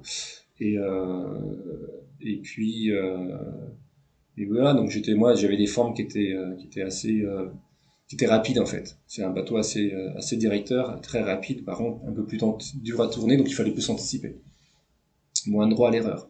Et donc mon bassin, qui, mon, mon bassin, mon bateau qui s'appelait, je crois, le Wadibi, euh, à- assez haut, c'était pas vraiment la meilleure euh, forme en 92. Euh, ah non, je confonds euh, 92 et 99. Euh, Wallaby, c'était... euh, non, non, voilà, c'est ça, Wallaby, parce qu'en fait, il y avait les jeux en 2000, et donc on avait déjà des formes qui... Parce que la priorité, c'était quand même les jeux, euh, donc on faisait déjà des formes pour les jeux de, de Sydney, et donc un bassin relativement large quand même, où il faut avoir un bateau euh, qui glisse, et, euh, et donc j'avais ce bateau-là qui m'allait très bien, mais pour les jeux, pour les mondiaux de, de CO, euh, c'était pas du tout le bateau adapté. Je n'avais pas changé de forme comme ça à tout, donc j'ai fait mon bateau, j'ai fait cette course avec un bateau encore plus dur finalement que, que la concurrence. Mais comme je suis pas, je suis pas sorti de ma route, j'ai pu, euh, Mm. j'ai pu faire un temps euh, très correct. Et euh, je reviens à 96, comment t'abordes euh, ces jeux après, euh, après 92 déjà, comment t'abordes les sélections? Euh, Comment t'abordes cette Olympiade en fait Ouais. Alors en fait, qui, ça va peut-être surprendre certains, mais j'étais pas un énorme, un, un énorme énervé de l'entraînement. Euh, je m'entraînais deux fois par jour, mais c'était le grand maximum. Et, euh, et surtout, je m'entraînais pas le week-end. Le week-end, je rentrais euh, à la maison je récupérais parce qu'en fait, euh, je crois que physiquement, je n'étais pas capable. Carlo, Jackie, Avril, euh, Carlo Fauci, oui, ils s'entraînaient comme des fous. en kayak, c'était pareil. On avait les frères Palmu qui, étaient des, des, des forçats de l'entraînement. Anne Boaxel, c'était pareil. Euh, moi, si je m'entraînais la moitié de ce qu'il faisait, j'étais épuisé, je me blessais et, et j'aurais fait du surentraînement. Quoi. Donc j'avais ma manière de faire, je m'entraînais euh, deux fois par jour, voire un peu moins, et le week-end, je, je me reposais vraiment. Quoi. Et jusqu'en 96, quoi. Et, euh, et donc, euh, ben, en 96, je me suis aperçu quand même que physiquement, euh, j'avais du mal à finir les parcours. Il fallait que vraiment que je passe un cap au-dessus. Donc là, j'ai changé, j'ai fait comme tout le monde, mais ça a été difficile. Et en 96, on avait, pareil, on était une grosse équipe, hein, on avait beaucoup de concurrents, on avait, encore eu, on avait encore trois, il y avait encore trois places pour les, Jeux de 96. Euh, pareil pour la, meilleure nation. Et, et donc là, je sais plus si j'avais gagné les sélections ou pas, mais euh, euh, je sais plus. mais donc Patrice et Hervé et moi, Carlo qui était toujours un des grands favoris, est passé à chaque fois aux sélections olympiques, est passé à côté, donc ça a été vraiment très dur pour lui. Euh, et puis euh, tous les anciens ont arrêté, donc c'était vraiment euh, nous les, anciens et on était, on se tirait la bourre avec Jérôme Guiraud, Yves euh, qui c'est qu'il y avait en plus des de nous trois, voilà, on était déjà 4, 5, 6 vraiment au top, au top mondial et déjà de, de sélectionner en, équipe de France, on était quasiment sûr de pouvoir faire un podium avoir de gagner. Euh, donc on partait tous dans cet état d'esprit-là. Et euh, d'ailleurs, euh, c'était une grosse concurrence, donc et on s'entraînait tous en même temps, au même endroit, à part Patrice qui était à Toulouse. tout le monde, tous les autres séants étaient à Besançon quasiment. Donc c'était une super ambiance, c'est ce qui faisait notre force aussi. Hein. Et ce qui a fait notre force, c'est que non seulement on était 4, 5, 6 à, être, à pouvoir monter sur le podium, mais on travaillait tous ensemble, dans la collaboration. Et avant 92, on a beaucoup travaillé ensemble. On faisait tout ensemble. Les, les retours euh, après les, euh, avant les, euh, les, les, compétitions, on faisait les, revoyait tous les parcours ensemble. Tout le monde se disait ce qu'il allait faire, ses, ses, ses, options, ses stratégies. Et puis au fur et à mesure, on s'apercevait que, enfin moi je me suis aperçu que euh, à la fin j'étais la seule à, parler de, de, tout ce que je faisais, qu'il n'y avait pas de retour et au fur et à mesure, bah, chacun finalement une dizaine minimum. Et c'est là que Pedro a fini par dire bon ben on va faire des descentes individuelles et euh, et euh, comme ça on, on, on continue à, s'entraîner ensemble comme ça donc naturellement ben on, s'entraîne ben, on, forcément on donne de, de, de, soi et on montre euh, plein de choses à soi. Euh, et c'est réciproque donc tout va bien. Par contre dès qu'il y a des stratégies de qu'on parle de la compète qu'on se rapproche de la compète là on a commencé à avoir une, une approche individuelle. Toujours collectif, quand on s'entendait toujours ensemble, a toujours des, des, des, séances la veille de la course, mais le jour de la course, chacun faisait son parcours avec Pedro. Tout ce qu'on disait, on savait que Pedro ne le dirait pas à l'autre, et euh, on gardait cette confiance-là. Euh, et puis on continuait à travailler ensemble parce qu'on savait que c'était notre force, qu'on a fait pendant ça pendant quatre ans, on avait gagné, euh, on avait, on avait on était vraiment la meilleure nation ancienne, euh, comme les Amérindiens à l'époque, pas autant parce qu'on gagnait pas tout loin de là, mais euh, on était vraiment la, la, la, discipline de référence et donc on savait que c'était euh, un choix gagnant. Donc même si on travaillait pas comme avant, il fallait quand même qu'on continue à s'entraîner à, à, se respecter et à, et à avancer ensemble. Jusqu'en 2000, voilà. Et en 2000, un peu avant, Pedro est parti à Montpellier, donc on s'entraînait plus avec lui tous les jours. Euh, et puis euh, et puis après c'était chacun un peu dans son pôle. Euh, il y avait plus de monde à, Toulouse, un peu petit peu moins à Besançon. C'était plus réparti, plus équilibré, tout en C1. Et il y avait Tony qui, arrivait, qui était là aussi. Donc il y avait un peu les frères Estanguet à Toulouse, euh, et les autres un peu à Besançon, avec euh, Jérôme Guiraud qui était aussi un peu à Toulouse. Euh, et donc euh, voilà, après ça s'est fait un peu. Alors après il y a eu donc Pilou, euh, Philippe Budon est arrivé en 2000, euh, non un peu avant, je sais plus, ouais, je, non après après 2000. Et euh, donc moi c'était la fin de ma carrière, j'étais, euh, j'avais déjà fait deux ans à l'INSEP sans, sans trop m'entraîner. donc je revenais, en, j'ai réussi à me sélectionner malgré tout. on est en Émilie et quasiment plus, plus du tout pour les mondiaux de de 2003, 2002 c'était c'était Augsbourg. Bourg-Saint-Maurice. 2002 Bourg et 2003 Voilà. Donc voilà, je me sélectionne à Bourg-Saint-Maurice en 2002, c'était pas simple. Et euh, c'était chez toi. Mais c'était chez moi, c'était sur mon bassin, donc c'est quand même passé, mais j'ai fait quatrième. Tu défendais ton titre. Alors, ou- ah oui, euh, Parce que ça a été annulé en alors oui, en 99, donc je gagne. En 2000, les Jeux, donc il n'y avait pas de championnat du monde. En 2001, c'était les mondiaux à, à Okaway, sur River, donc euh, euh, et euh, T'étais sélectionné? J'étais sélectionné, oui, oui. Euh, mais euh, je m'étais sélectionné en étant pareil, en entraînant euh, quasiment plus. Euh, mais c'était euh, pareil, je suis, on a dû faire des sélections à Bourg-Saint-Maurice, ça m'aidait aussi. et, euh, et là, mais j'avais pas tout le niveau. C'était impossible de, que j'arrive à gagner, euh, ne serait-ce que je ne suis pas sûr qu'il y avait des finales et pas encore. Mais et là, donc euh, en gros, euh, trois, une semaine avant les mondiaux, euh, je me trimballe, euh, j'étais, on était donc à- aux États-Unis, euh, on avait une journée de récup, j'étais dans un mall et je passe devant un magasin de télé avec euh, 7-8 écrans devant, devant la vitrine et là je vois des tours qui brûlent, une tour qui brûle. Euh, je dis bon bah ça va comme film, c'est sympa, ils sont, ils sont forts Américains. je repars, je repasse devant la vitrine un quart d'heure, une demi-heure plus tard et là je vois toujours la même image. Je dis voilà pour un film c'est un peu un peu long quoi. Et je vois quelqu'un qui parle, euh, il, y a du monde qui commence à aller sur la vitrine, et là je lui dis mais c'est quoi ce bordel, c'est quoi ce truc là C'est pas un film, c'est un reportage, mais c'est en, c'est en États-Unis, mais c'est à New York. Enfin, et là euh, on commence à se réunir tous pour aller dans le camion et rentrer, et là on commence à, à comprendre qu'en fait c'était un attentat, et euh, on s'est dit merde, euh, qu'est-ce qui va se passer? Mais on s'est dit nous, ça va continuer les jeux, euh, enfin les mondiaux, on va pas, on est loin, on est à Atlanta, euh, c'est loin de tout ça, et euh, en plus dans la pampa, on s'en fout quoi, les personnes s'occupent de nous du kayak quoi. Et alors déjà, on s'est aperçu qu'en gros, tous les, pays du Maghreb ne devaient plus pouvoir courir les, mondiaux. On s'est dit, oh, ça craint ça. Euh, pour quelle raison? Bah oui, parce que la l'année, machin, on croit que c'est les islamistes qui ont fait ça, machin. Euh, donc, on s'est dit, bon, tiens, ça commence déjà à influencer les mondiaux. Euh, c'est pas bon ça, et euh, on était un peu peinés pour ceux qui étaient là, même si c'était pas les favoris. Et puis vite, très vite, on se dit, en fait, c'est peut-être les sélections, c'est carrément les mondiaux qui vont, qui vont être annulés, et puis ça n'a pas traîné. On a au bout de deux, trois jours que c'était annulé. Quoi. Et on pouvait pas rentrer chez nous parce que parce qu'on était tous les avions étaient cloués au sol. Donc on pensait rester encore 15 jours à, à tourner à se tourner les pouces. En plus on était dans un endroit super, dans des gîtes en bois, euh, enfin fond de la pampa, mais bon euh, 15 jours à tourner les pouces, ça fait un peu long. Finalement on a réussi à, à prendre un avion dès qu'il y a eu les, premiers vols qui sont partis au bout d'une semaine. Et on est rentré, voilà. Donc j'ai gagné encore une année de plus en tant que- avec mon titre. Et en arrivant en 2002, euh, je défendais mon titre, mais euh, pareil, j'étais plus du tout entraîné non plus. Enfin, j'avais fait deux ans à l'INSEP, euh, c'était encore presque Pas pire. seul euh, professeur de sport. Voilà. J'ai fait un an avec Tony. On s'entraînait euh, pendant six mois ensemble à l'INSEP. Euh, on avait tellement mangé de bateaux euh, en 2000, en 2000 qu'on n'arrivait plus à s'entraîner. On était plus assez motivés. Et puis notre priorité, c'était le professorat.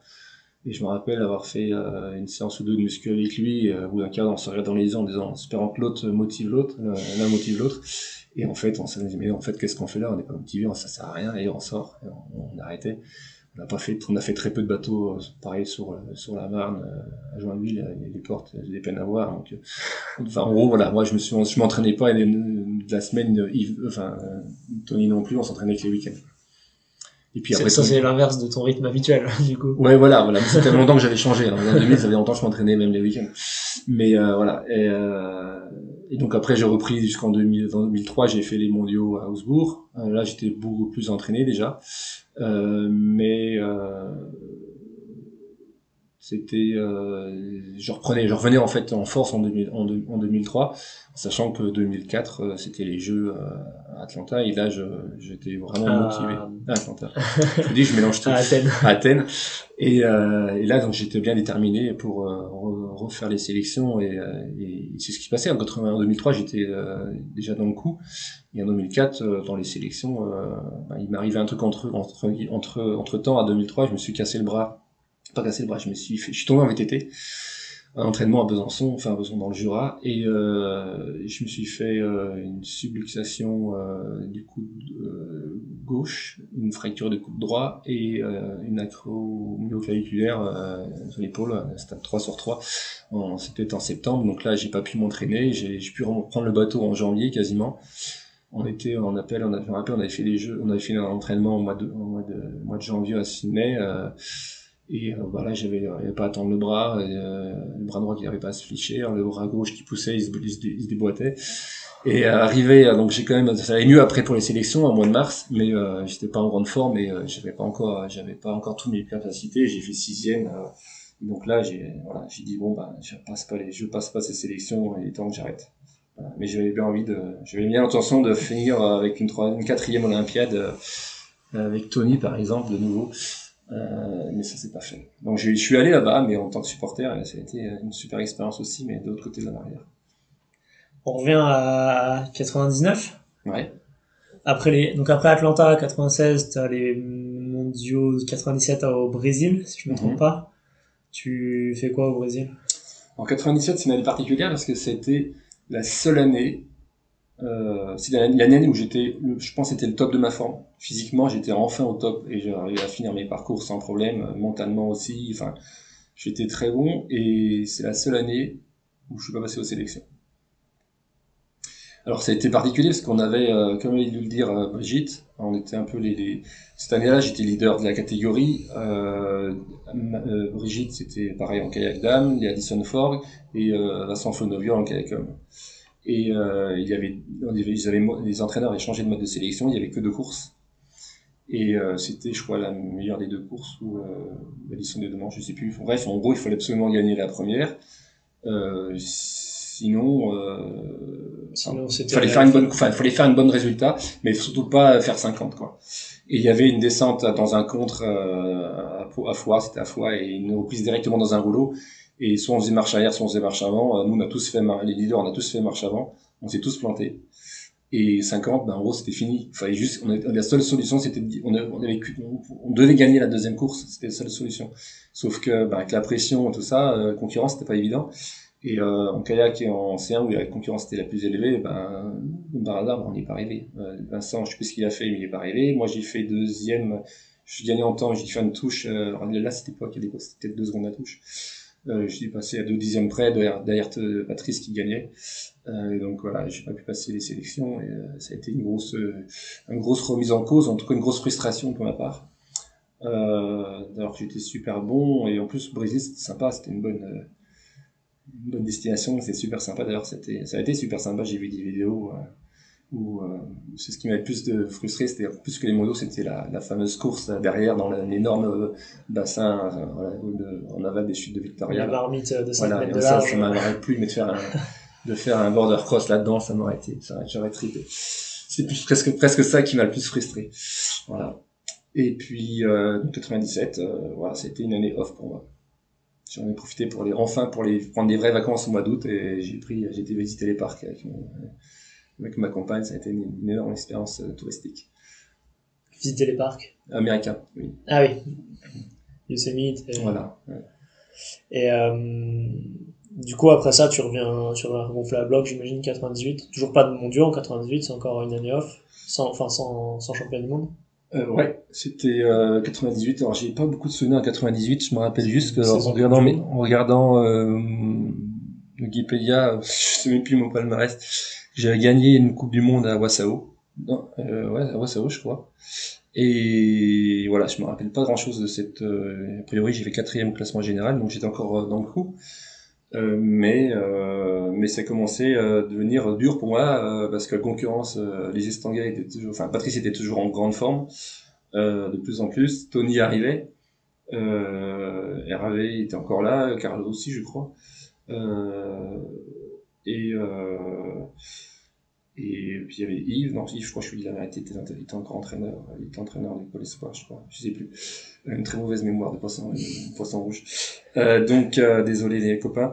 Euh, bref, euh, 98, j'ai pas beaucoup de souvenirs, mais euh, 99, en gros, voilà, en gros 97, enfin 98, 99, c'était un peu le déclin. Je commençais à, à de plus en plus dur à l'entraînement, euh, de plus en plus à douter de ma capacité à gagner vraiment, euh, parce que j'avais pas gagné de, de jeu, ni de médaille, ni au, ni au championnat du monde, j'ai toujours passé à côté. Euh, T'avais quel âge? j'avais en 98, j'avais 17, euh, 28, 27 ans, en 99, euh, 28 ans. Et bah, la concurrence des jeunes poussait derrière. Et, et en 99, il y avait déjà Tony qui était leader, on va dire. Il, gagnait, il commençait à gagner les, les courses de plus en plus. Patrice était pas loin derrière. Moi, je me tirais à la bourre avec eux, mais euh, j'étais plutôt dans la pente descendante, la pente descendante et le, eux pente montante. En tout cas, Tony, euh, Patrice était encore sur un plateau. Et puis, euh, et puis, ben, tout le monde se disait, bah, Manu, euh, il était très bon avant, il fait toujours des super résultats régulièrement, mais, tant, mais souvent, quand il y a des gros événements, il se plante. Et euh, donc, euh, bah, c'est là que j'avais une pression énorme, parce que je savais que ma carrière était bientôt finie. Les mondiaux, ben, il n'y avait pas tous les ans non plus. Euh, et que c'était CO et que qu'il fallait que voilà tout le monde me disait moi Manu c'est bon il est bon mais il fera jamais plus, plus rien il est trop vieux quoi. Et c'est 99 c'était je crois j'ai fait 14e au classement général j'étais j'ai fait ma plus mauvaise saison c'était en 99 et pourtant je gagne les mondiaux comme quoi il n'y a pas de logique.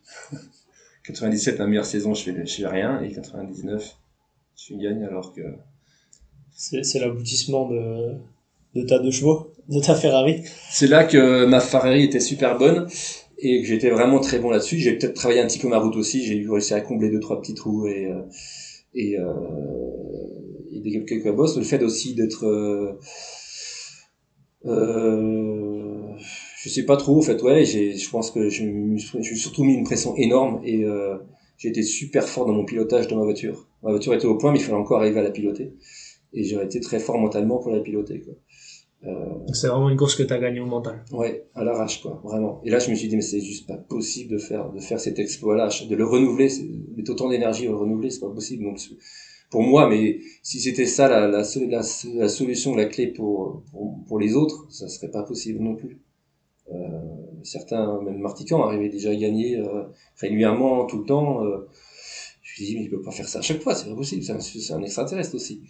Donc je me dis, bah, la solution n'est pas là, je me suis trompé de, de cible. Quoi. Alors j'étais pas bête, je savais très bien que côté il y avait, il y avait tout ça à côté, mais je pensais que les, les, les, techniques, euh, tout ce qui, voilà, l'utilisation mentale, PNL, euh, Sofro, tout ça, euh, ça, ça pourrait suffire. Mais euh, toi, tu faisais tout ça?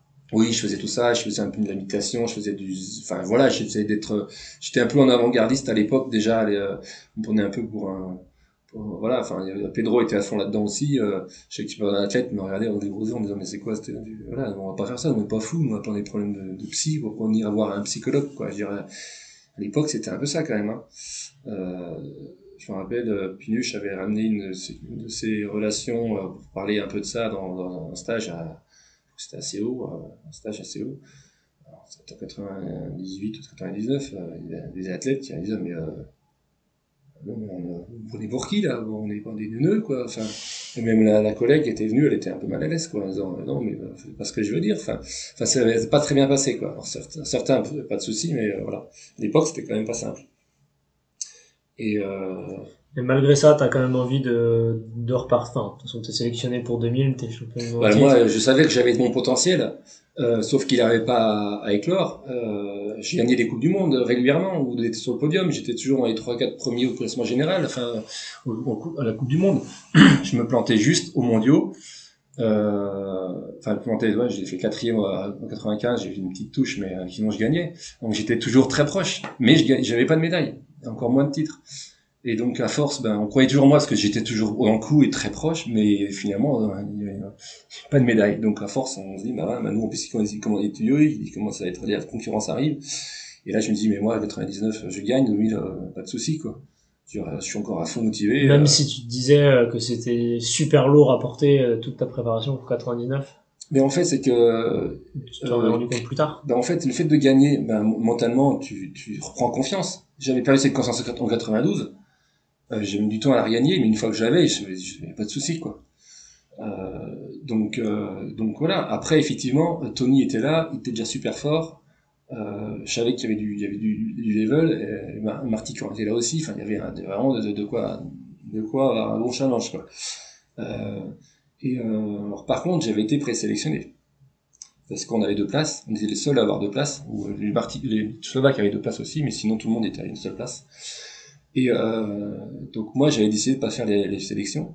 Déjà parce que ma préparation physique était pas pas besoin de faire un pic un mois ou deux avant les jeux. Et puis euh, je savais rien me confronter non plus à concurrence euh, gratuitement comme ça donc j'avais fait les sélections euh, euh, allemandes euh, en même temps. Et j'avais mis un point un, nouveau bateau aussi donc j'avais tout plein de j'avais changé pas mal de choses. Et puis le fait d'être sélectionné à l'avance euh, c'était un confort. En même temps, on n'est pas on n'est pas toujours le meilleur dans le confort. C'est-à-dire que le fait d'avoir une concurrence vraiment, euh, euh, je pense que des fois ça a du bon. Et avec le recul, alors j'ai physiquement, mentalement, tout allait bien euh, pour les Jeux de 80, de 2000. Mais euh, avec un peu de recul, je pense que si j'avais eu un gros, un, un, un gros bonus, ça m'aurait peut-être, euh, ça m'aurait permis d'être peut-être encore là au, au jour en 2000 mais euh, aurais dû te mettre au niveau sélection. Ça m'a ça m'aurait mis un peu c'est un peu ça m'aurait mis un peu ça m'aurait piqué quoi, ça m'aurait été obligé de me, et on est rien on n'est jamais meilleur qu'on est piqué quoi. Euh, par contre euh, voilà, après euh, j'étais à fond motivé, à fond super euh, enfin j'étais dans le coup vraiment, il y a aucun souci pour les jeux les jeux de, de Sydney. mais j'ai eu une, une une, une protrusion alors suite, enfin une protrusion, enfin non, une disco ligamentale au, au, au, cervical. Et dix jours avant les Jeux, pendant un débordé euh, en, entraînement, j'ai été bloqué au lit euh, à pas pouvoir bouger avec une minerve et j'ai pu, pu bouger. Et je me suis dit, bah voilà, j'ai jamais pouvoir faire prendre le départ des Jeux quoi. Et puis euh, Fred Allman qui s'occupait de nous, qui était chiro de la prix de France à l'époque, et qui euh, bah, m'a soigné, m'a détendu, contracté et tout ça. Et euh, finalement, j'ai réussi à reprendre le départ trois jours avant. J'ai pu reprendre le, ma, ma, condition physique et mes mouvements. Euh, et donc là, je me suis dit, bah, c'est génial, c'est du bonus. quoi. Je, je pensais même plus prendre le départ. Quoi. Et euh, alors j'étais pas en grande forme non plus au niveau articulaire, euh, pas, ça m'a pas aidé, sauf que j'avais rien fait pendant une semaine. En même temps, j'étais reposé, hein. mais euh, mais ça ça m'a pas aidé dans, ma finale. Quoi. Alors je fais quatrième avec une touche. Euh, quand je gagne, enfin quand je gagne, j'arrive en bas, euh, je dois être euh, deuxième ou en tout cas euh, il reste encore peut-être Martican et, Tony. Euh, je sais plus qui c'est qui avait devant. Enfin bref, en tout cas il y avait encore Tony qui passait. On était sûr qu'un Français, un des deux Français avait une médaille. Euh, donc je savais que j'avais fait, j'avais fait une super manche, que j'ai eu pas mal de vent et en plus j'ai fait une touche. Euh, donc je me suis dit, bon, bah, Tony avait grande chance de me passer devant, j'étais pas très content de ma course. Et je me dis, bon, bah, s'il me, s'il me pousse du podium, au moins qu'il le fasse par la meilleure manière en gagnant. Donc c'est ce qu'il a fait. Donc là, c'était plutôt pas mal. J'aurais été frustré qu'il me, me, pousse du podium en étant troisième. donc voilà, c'était super. C'était une super, une super victoire. On, on l'avait, enfin, moi, j'aurais jamais gagné. Donc c'était super que Tony euh, gagne et euh, on l'attendait depuis longtemps. Hein. Euh, le titre mondial, on l'a attendu depuis 49. Les, les, les médailles olympiques anciens, on l'avait jamais gagné et c'est pas sûr qu'on la gagne derrière. Donc euh, c'était génial. Moi j'étais super content pour lui et pour, et pour la France et pour la discipline et tout ça. Et euh, voilà, donc euh, j'ai arrêté ma carrière après ça. Euh, j'avais j'avais fait quand même une longue carrière, 20 ans. T'as pas arrêté tout de suite, t'as continué jusqu'en 2004. Tu disais tout à l'heure. Euh, oui. Quand t'as fait une pause pour faire le professeur de sport. Oui, voilà, j'ai fait ma pause euh, deux ans et après j'ai repris et, et euh, oui, c'est vrai, moi j'étais déjà en, j'ai déjà j'ai dû synthétiser quatre ans plus tard, mais euh, ah, c'est Tony qui a gagné les deux fois. Du voilà, c'est gagné, ouais, je mélange tout, mais ça, ça, fait tellement longtemps, euh, ça fait passer tellement de choses que je mélange tout et quand même marre des poissons rouges. Euh, oui, oui, donc euh, voilà, j'ai arrêté en fait pendant deux ans, j'ai repris et à fond pendant deux ans et, et après euh, voilà, j'ai pas passé à Atlanta et j'ai arrêté là sous ma blessure en fait. Athènes. T'as encore dit Atlanta. Atlanta, mais voilà, la fatigue, là, ça fait déjà un moment. Et... Ouais, on va, on va tarder à arrêter. Raconte-nous juste maintenant ce que tu, ce que tu fais. T'es euh, CTR Île-de-France? Ouais, alors euh, voilà, j'ai commencé euh, CTR au touche 42 ans. Euh, et puis après j'ai fait euh, 11 ou 12 ans à la FED, à la, CTN, la commission, enfin service d'animation sportive. Et euh, ce que fait un peu Lionel Fraisse et euh, Mehdi euh, Huguil actuellement. Et, euh, et puis depuis trois ans, je suis CTR en Ile-de-France. Tu t'éclates? Je m'éclate, ouais, ouais, c'est super. Je vais déjà, quand je voulais monter à Paris, je voulais déjà être CTR parce que je voulais être sur le terrain.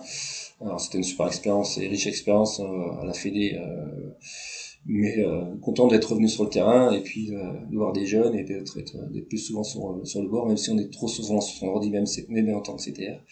Mais euh, non, non, c'est une super chouette expérience. Puis maintenant qu'on est sur le site olympique, euh, on a un peu le monde autour de nous, euh, sans se bouger, sans bouger son bureau, c'est super. Super. Bon, ben merci beaucoup Manu, c'était un plaisir. Et puis, ben, je te souhaite une bonne continuation dans tes missions. Merci bien. Et puis bon courage et puis bravo pour ce que tu fais. merci. Voilà, c'est la fin de ce podcast. J'espère que ça vous a plu et je vous donne rendez-vous dans une semaine pour un nouvel épisode.